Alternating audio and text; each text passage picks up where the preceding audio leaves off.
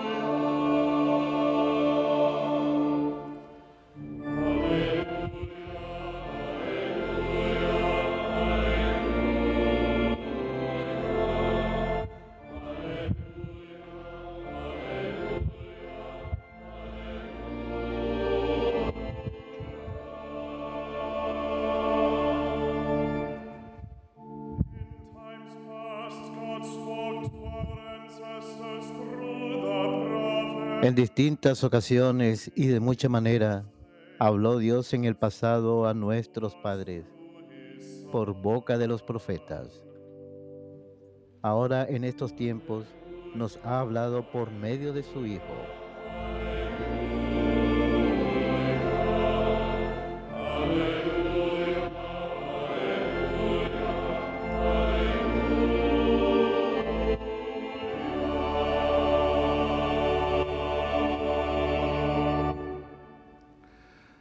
Dominus vobiscum.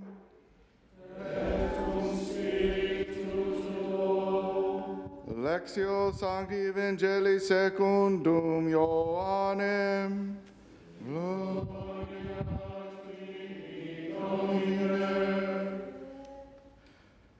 This is the testimony of John.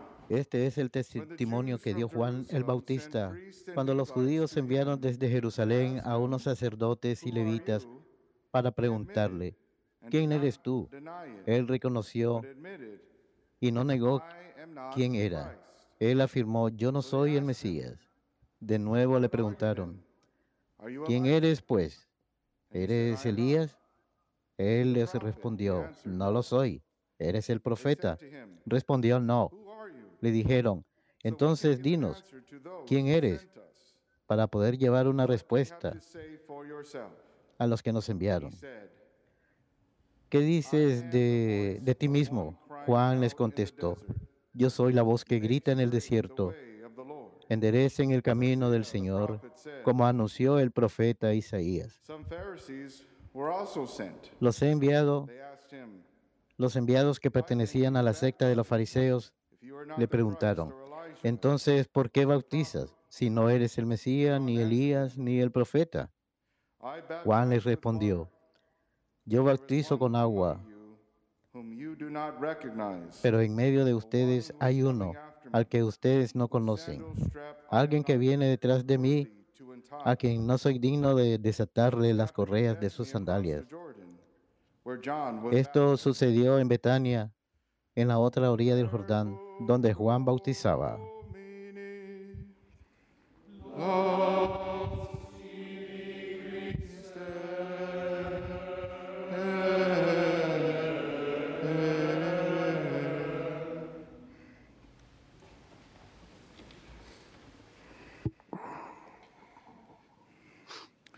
Before I begin, uh, Antes de empezar, solo deseo desearles un feliz año nuevo y que sepan que nosotros, los frailes, estamos orando para que tengan un año nuevo santo y saludable.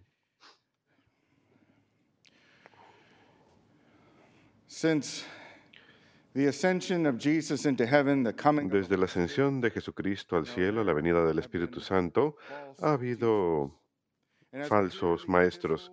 Y como escuchamos en las epístolas, en las cartas de San Juan, que estos falsos maestros van por ahí enseñando un mensaje diferente al de Jesucristo. Han estado diciendo que Jesucristo no es el. Mesías ni el ungido de Dios, que Él no es el Hijo del Padre, que no es el Hijo de Dios. Esto ha continuado incluso so hasta el presente.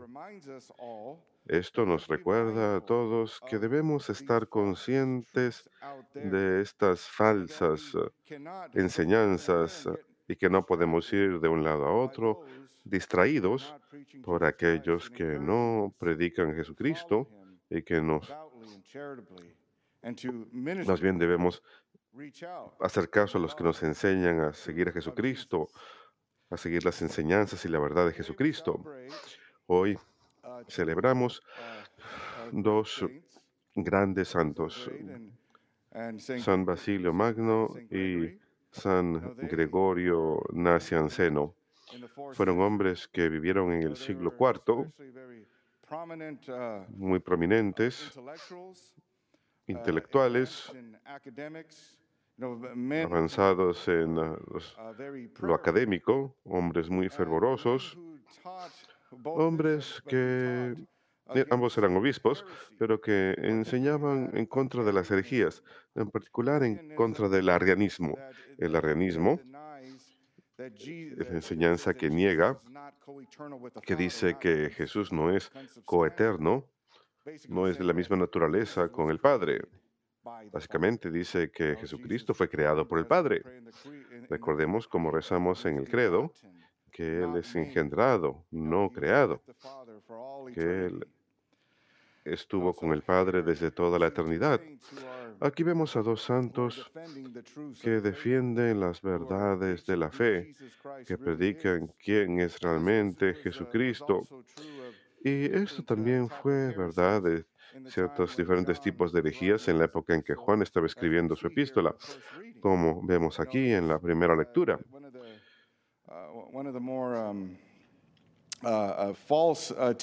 Una de las enseñanzas falsas de aquella época era el gnosticismo, que Jesús realmente no era humano, que Jesús era una especie de espíritu o algo así. Pero nosotros conocemos a. Jesús, que es una persona divina, plenamente Dios y plenamente hombre, la persona divina de Jesucristo. Eso es Él. Jesucristo, el Señor. Y sí, en aquellos días y ahora tenemos Uh, falsos maestros, uh, falsos profetas. San Juan en especial habla aquí de los últimos días también, que habrá un anticristo. uh, Y sí, en cierto momento habrá un anticristo antes de la venida del Señor, quizás una figura muy carismática que capta la atención y al final nos está alejando de Jesucristo y su iglesia, pero también hay un espíritu de anticristo que por supuesto va en contra de Cristo, pero también nos distrae y nos perturba para que no conozcamos el amor y la verdad de Jesucristo nuestro Señor que nos enseña la iglesia. Así pues, aquí San Juan menciona en esta primera lectura la unción del Espíritu Santo, que sí que hay falsos maestros, aquellos que no están predicando a Jesucristo como Señor y su verdadera divinidad, su persona divina, plenamente Dios y plenamente hombre, no enseñan que Jesús es hijo del Padre, la segunda persona de la Trinidad, y son mentirosos. No están predicando quién realmente es. Pero sin embargo, cuando hablan de esta unción, la unción de la que San Juan habla es el Espíritu Santo, que viene a nosotros, ese don que tenemos, como me gusta mencionar tan a menudo, es el Espíritu Santo que ha sido vertido en nuestros corazones, es el amor de Dios. Él mora ahí, somos de Él, somos sellados por Él. Y este sello es una marca indeleble, no desaparece. Por supuesto, podemos perder nuestra salvación, podemos darle la espalda al Señor Jesucristo y su iglesia voluntariamente, pero al final somos de Dios cuando somos bautizados. Y es a través de esta unción del Espíritu Santo que nos guía hacia todas las verdades, que tenemos esta unción del Espíritu Santo, la obra del Espíritu Santo, para mostrarnos quién es Jesús, para llevarnos más cerca a Jesús, para ayudarnos a regresar a Jesús. El Espíritu Santo a menudo avivará cosas en nosotros. El Espíritu Santo al mismo tiempo nos ayuda a vivir como Jesús, el Señor. Ese es nuestro llamado. Por eso es importante tener una vida de oración, una vida de penitencia también, porque en nuestra vida de oración permanecemos conectados a Dios. Y entonces en nuestra penitencia llevamos nuestro cuerpo al control propio y le impedimos que se descargue por diferentes lugares, manteniéndonos moderados o que nos eh, enfrasquemos en las cosas que anhelamos o apetitos pecaminosos que nos distraen de nuestra oración o de nuestra relación con Dios. Así que la penitencia es muy importante para mantener las cosas bajo control, para ayudarnos a tranquilizarnos. La oración la penitencia son buenas. La palabra de Dios, aquellos de ustedes que están mirando la misa, que miran EWTN, la palabra de Dios está siendo predicada la red televisiva de la palabra eterna. Por eso la Madre Angélica, su propósito para fundar la red televisiva de la palabra eterna es para que podamos ser educados con las verdades de la fe, de manera que tengamos ayuda en la oración.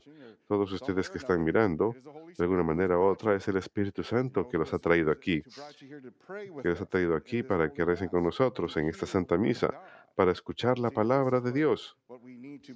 Eso es lo que tenemos que estar dispuestos a recibir, la oración, la penitencia, la palabra de Dios, las enseñanzas de la iglesia. De esa forma podemos estar plenamente protegidos. De esa manera nos volvemos más atentos a la voz del Espíritu Santo, más sensibles a su voz. A medida que crecemos en nuestra relación con el Señor Jesús y al escuchar la voz del Espíritu Santo, su habilidad de discernir. Por eso es que es importante conocer la verdad, estudiar nuestra fe, para que sepamos cuando alguien no esté hablando la verdad, cuando esté hablando un mensaje contra de las verdades salvíficas de Jesucristo nuestro Señor y su iglesia. Y al mismo tiempo podemos llevarlo incluso un paso más allá. A menudo, cuando aquellos que no están predicando las verdades de la iglesia, los frutos de sus vidas pueden informarnos, nos pueden indicar que no son verdaderos maestros del Señor. Jesús nos dice en los Evangelios, por sus frutos los conocerán. Tenemos un gran ejemplo de un hombre muy humilde, Juan el Bautista. Juan el Bautista, ¿de qué se trata? De predicar a Jesucristo. Él viene a preparar el camino, a enderezar los senderos para que la gente reciba a Jesús, para que estén preparados para Él. Esa es humildad genuina. Él sabe cuál es su posición, lo que tiene que hacer. Y por lo tanto, no está buscando gloria, no está buscando obtener nada de esto.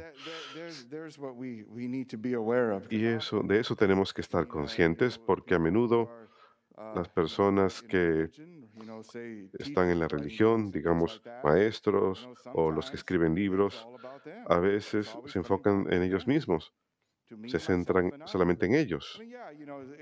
Y sí, es bueno compartir las experiencias de cómo el Señor ha obrado en nuestras vidas para dar ejemplos de diferentes circunstancias o situaciones en que hemos estado o cómo Dios nos ha impulsado, pero al final Dios es el que recibe la gloria.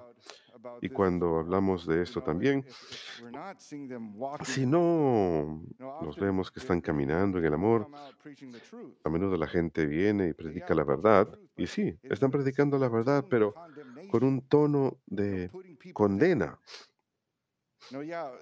desdeñando a las personas.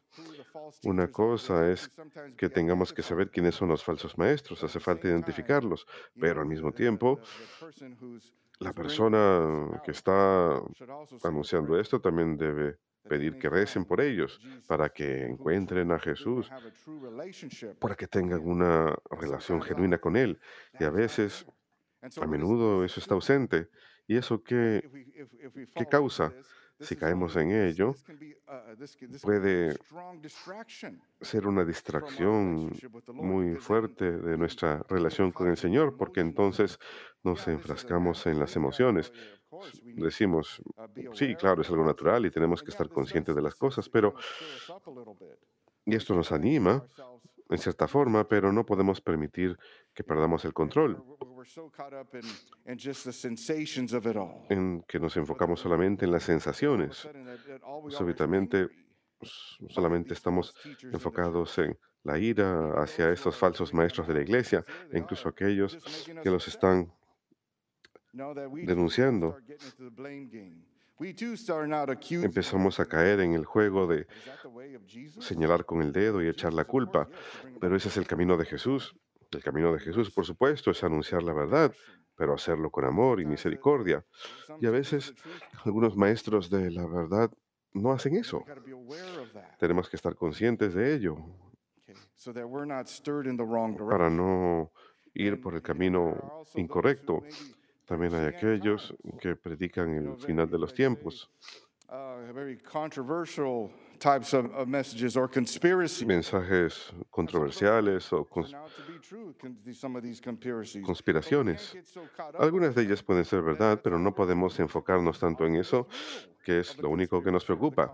Estamos enfrascados en la emoción de la controversia o la conspiración, de manera que nos olvidamos de nuestra relación con el Señor.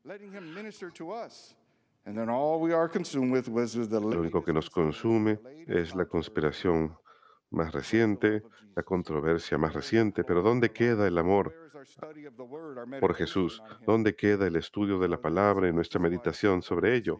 Por eso es importante que permanezcamos arraigados y conscientes de todas las falsedades que existen, los diferentes tipos de prédicas que pueden distraernos, pueden alejarnos de la voz del Señor. A menudo, con estas conspiraciones, estos anuncios acerca del fin del mundo, lo que hacen es causar temor, tratan de asustarnos. Jesús nos llama a tener una relación con Él, una relación con Dios. Y en una relación no hay temor. En una relación, una relación que está basada en miedo no es una relación sana. La relación que tenemos con Dios es una en que Él es nuestro Padre. Jesús sí es nuestro Rey y Señor, pero también nuestro hermano, nuestro amigo, uno que es bueno, que nos guía al to arrepentimiento, pero también a la renovación, quien nos eleva. Y al final, en la relación con. Él, nos volvemos más similares a Cristo. Así pues, hermanos, aquí estamos empezando este año nuevo y siempre es bueno renovar nuestra relación con el Señor, pero también resolver tener una vida genuinamente devota, una vida que fortalezca nuestra relación con Jesús, tanto en nuestra oración como en nuestra penitencia, nuestro aprendizaje de las verdades del Evangelio, de la fe que Jesús nos ha comunicado, pero también mantener la mirada fija en cultivar nuestra relación con el Señor, ser más semejantes a Él. Permitamos que Jesús sea el centro de nuestras vidas. Mantengámonos cerca a Él, esforzándonos por imitarlo, para que cuando llegue la hora de ir al encuentro del Señor, estemos preparados. Amémoslo y hagamos todas las cosas por amor a Él. Que Dios los bendiga a todos.